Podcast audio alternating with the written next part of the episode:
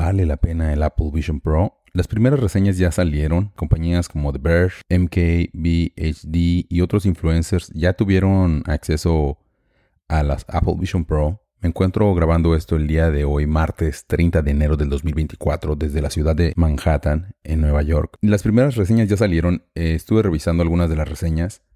bienvenido a Javi Float, tu podcast de tecnología semanal.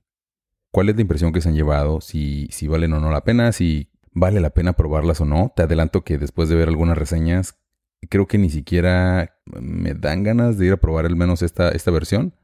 ¿Es el Apple Vision Pro la revolución que promete? Todo gran salto, todo granito tiene, debe tener pues un inicio que cuando volteamos hacia atrás pues probablemente no, no tiene sentido con el punto en el que nos encontramos en la tecnología. Si volteamos hacia atrás en el tiempo, pues las computadoras han evolucionado muchísimo y así cada gadget y cada aspecto tecnológico de nuestras vidas. Pero de nuevo, siempre tiene que haber una piedra angular. En el episodio anterior te mencionaba el aspecto de, la ingeniería. Es un artículo que tiene demasiada investigación detrás, que tiene mucho tiempo de ingeniería y que en definitiva son todo un acumulado de avances tecnológicos depositados en un solo dispositivo. Obviamente Apple respetando su, su, lenguaje de diseño en el hardware, en el dispositivo en sí. Tan solo pensar en la interfaz humano-computadora, en toda la investigación que tuvieron que hacer para ellos llegar a, a concluir que la interacción humano-computadora para este dispositivo iba a ser a través de los sensores que todo el tiempo están revisando tus manos y todo el tiempo están revisando los iris de tus ojos y se ve que han, cuidado todos los detalles y han empujado al límite la tecnología. Es un dispositivo que, como les decía en el podcast anterior, ofrece una simulación de, de realidad aumentada, porque no es realidad aumentada como tal. Realidad aumentada sería el hecho de que cuando estás viendo a través de las gafas, estés viendo la imagen tal cual eh, y te haga una superposición del contenido sobre tu imagen real. Entonces sería sobre el mundo real. Y estas gafas lo que hacen pues es por medio de las cámaras observan lo que está afuera y van superponiendo ventanas y componentes sobre las pantallas directamente. Van colocando todo lo que ven las cámaras directamente sobre la pantalla que tienen las gafas adentro, que son pantallas de alta resolución de micro LED muy avanzadas que seguramente contribuyen al costo total de manera significativa. Este tipo de pantallas se espera que son de micro LED. Las vamos a ver próximamente en más dispositivos de Apple. Yo mencionaba en el episodio anterior que eso es una simulación y esa simulación viene con su, costo.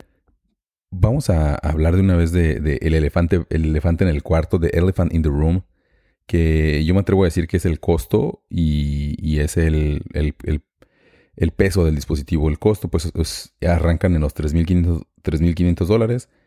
Eh, es un precio que aunque parece caro, creo que por todo lo que tienen las gafas y toda la investigación que tiene detrás, no está tan caro. Definitivamente no va destinado a, a, a todo mundo. Va destinado a un sector que permita desarrollar aplicaciones y a un sector de early adopters para ir probando el dispositivo y probablemente con el tiempo van a ir iterando y sacar y van a lograr sacar o lanzar mejores versiones. No tengo duda de eso. Respecto al tema de, del, peso, de la misma manera creo que lo van a lograr.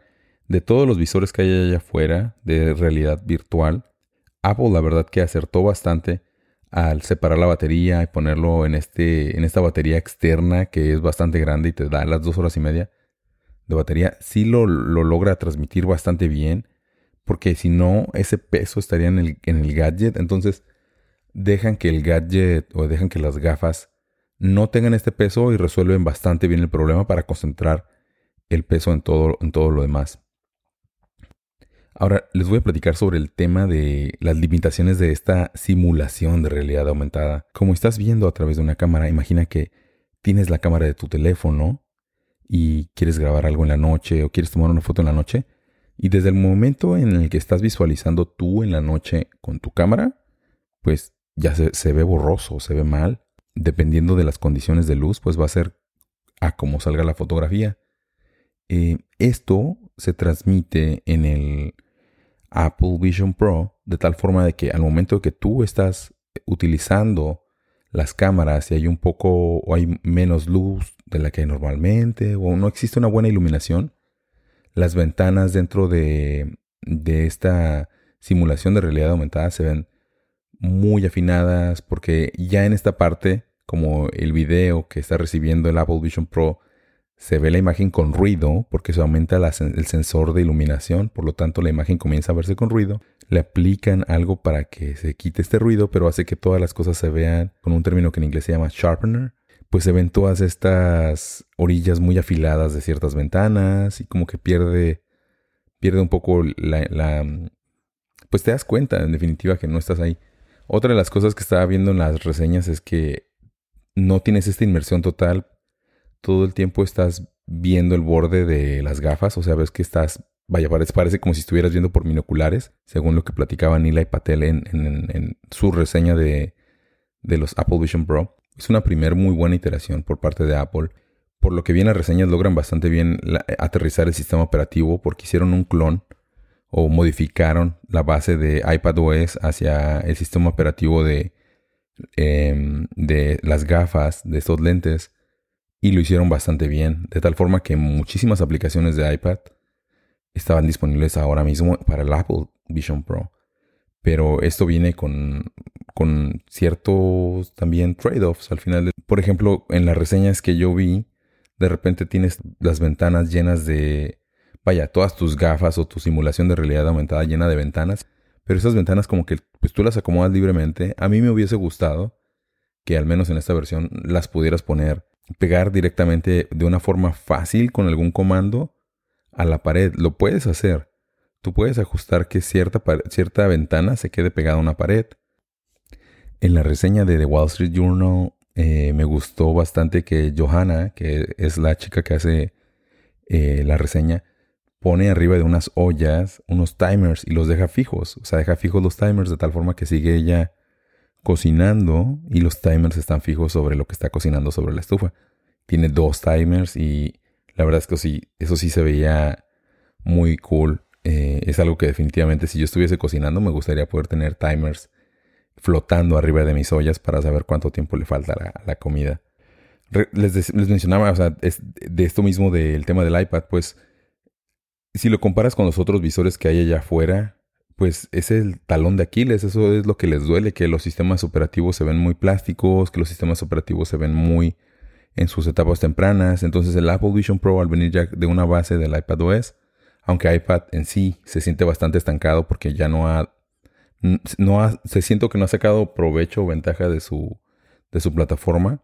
Otro de los temas que hacen mucho énfasis en las reseñas que vi era el tema de las manos, que se siente mágico, pero que no se siente una interfaz humano pues natural. Entonces funciona bien, pero por ejemplo si estás con tus manos debajo de una barra o si tus manos están demasiado arriba, el Apple Vision Pro deja de seguir tus manos, como que si tienes cierto ángulo o cierta área que es como digamos debajo de tu boca y que tengan que estar visibles obviamente hasta tus piernas, como ese es el rango. Sí, como unos 90 grados desde tu boca hacia tus...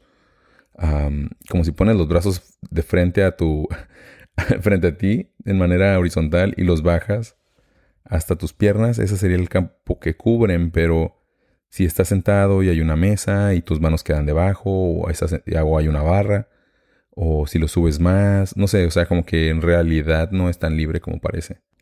Y de nuevo, verdaderamente creo que es una obra de ingeniería, creo que es un excelente inicio, pero sí creo que el hecho de que sea una realidad aumentada eh, bajo una simulación agrega bastantes trade-offs, bastantes limitaciones al dispositivo que no veo fácil que se vayan a superar en un corto plazo hasta que eventualmente lancen unos lentes efectivamente de realidad aumentada, que es algo que yo estuve pensando pero ahora la pregunta es si tú te imaginas que en algún momento vamos a estar utilizando este tipo de dispositivos. Yo creo que yo creo que sí, yo creo que unas gafas con un asistente de inteligencia artificial como pero más que unas gafas como las de Apple Vision Pro, me imagino unas gafas como Ray-Ban, por ejemplo, las Ray-Ban que sacó Meta, que tiene sus cámaras y que tienes directamente, puedes hablarle a, los Ray-Ban y te están hablando al oído o, haciendo traducciones, o que puedas ver en el cristal del lente em, subtítulos cuando te están hablando en un lenguaje o que te dé la traducción en el lenguaje. Falta todavía para eso, pero yo creo que cada vez estamos más cerca y, esto, de nuevo, pues son, son pequeños pasos. A ver cuándo salen los Apple Vision Pro versión 2. Supongo que va a ser la siguiente, o sea, en la siguiente iteración va a entrar ya un M3 o un M4 y este procesador R1 que salió, que es el que se encarga de todo el procesamiento de imágenes, porque tienen eso, tienen un procesador que se llama R1 y se encarga de toda la parte del procesamiento de imágenes. Este sensor es el que se encarga de transmitir la imagen de la cámara con una latencia menor a 12 milisegundos. Es decir, que todos los frames o todo lo que tus ojos van a ver está listo antes de desplegarte el, cuadro. O sea, sí, sí está muy, muy padre esa parte. Una cosa que también se ve muy extraña es esto que le llaman ellos persona, que es cuando estás en un FaceTime o en una aplicación de videollamada, eh, los Apple Vision Pro automáticamente mandan persona, como la señal de video, como si te estuviesen viendo. Y se ve como si fuese una imagen. A mí me recordó bastante las imágenes de mis abuelos, esas imágenes en las que pintaban a mis abuelos, no sé si es una pintura, o sea, como que esas fotografías que hacían antes pintando a la persona, que se ve con un efecto de pintura 100%, a eso me recordó. Y así se ven las personas, como que con expresiones muy plásticosas y pintadas. Está en beta, pero se ve muy creepy. También la parte de la superposición de los ojos en las gafas, o sea, no queda ni centrado, se ve súper pixeleado sigue en beta. Es un muy buen intento, pero pues nada que ver a lo que, a lo que seguramente Apple quería llegar. De nuevo, es una excelente primera versión para las personas que estén en este mundo de AR, que les llama la atención. Mi conclusión es que después de ver las reseñas, en lugar de sentir FOMO, como que diga, ay no, qué bueno que no las ordené y no sé si las quiero probar. Tengo que probarlas tal vez porque ya les había dicho en el episodio anterior y para platicarles de primera mano la experiencia de probarlas, cómo me sentí y decirles si efectivamente mi opinión sigue siendo la misma. Pues bueno, nos escuchamos en el siguiente episodio. Gracias por escuchar este podcast en High Float. Adiós.